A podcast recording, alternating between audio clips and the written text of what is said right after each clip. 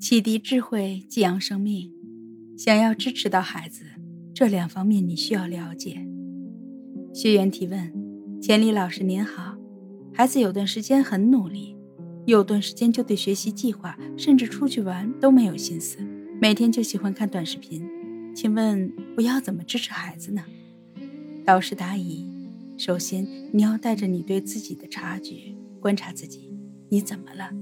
你的内在情绪是否稳定，还是当孩子一有风吹草动，你就马上心神不宁，心里波澜起伏呢？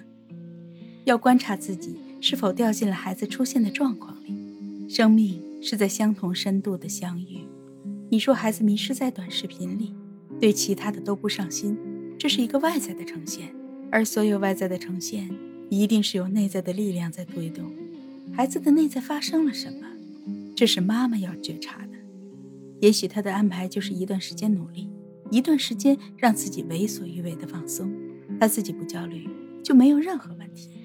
你需要了解的是孩子是否接纳自己的状态。孩子在不同的年龄段，虽然父母支持的方式是不一样的，但是都需要了解整体的方向。第一，他的情绪状态怎么样？生命状态怎么样？他在玩短视频的时候是享受的吗？还是一边玩？一边纠结，自己也想做好，可是没有办法静下来去学习。第二，在内在和信念的层面，你有没有真正的走进孩子的内心，了解他对自己是什么想法？现在是不是符合他的计划？他如何评判、看待自己？他对自己满意吗？当他在玩的时候，他的感受是什么呢？如果所有的这些你都不了解，当然你就支持不了他。如何了解孩子的这些状态呢？生命是在相同深度的相遇，你要对自己的内在情绪状态、想法清晰分明，才能在这样的深度上和孩子进行沟通和交流。沟通和交流的前提是沟通的深度和情感的循环。你真的接纳孩子吗？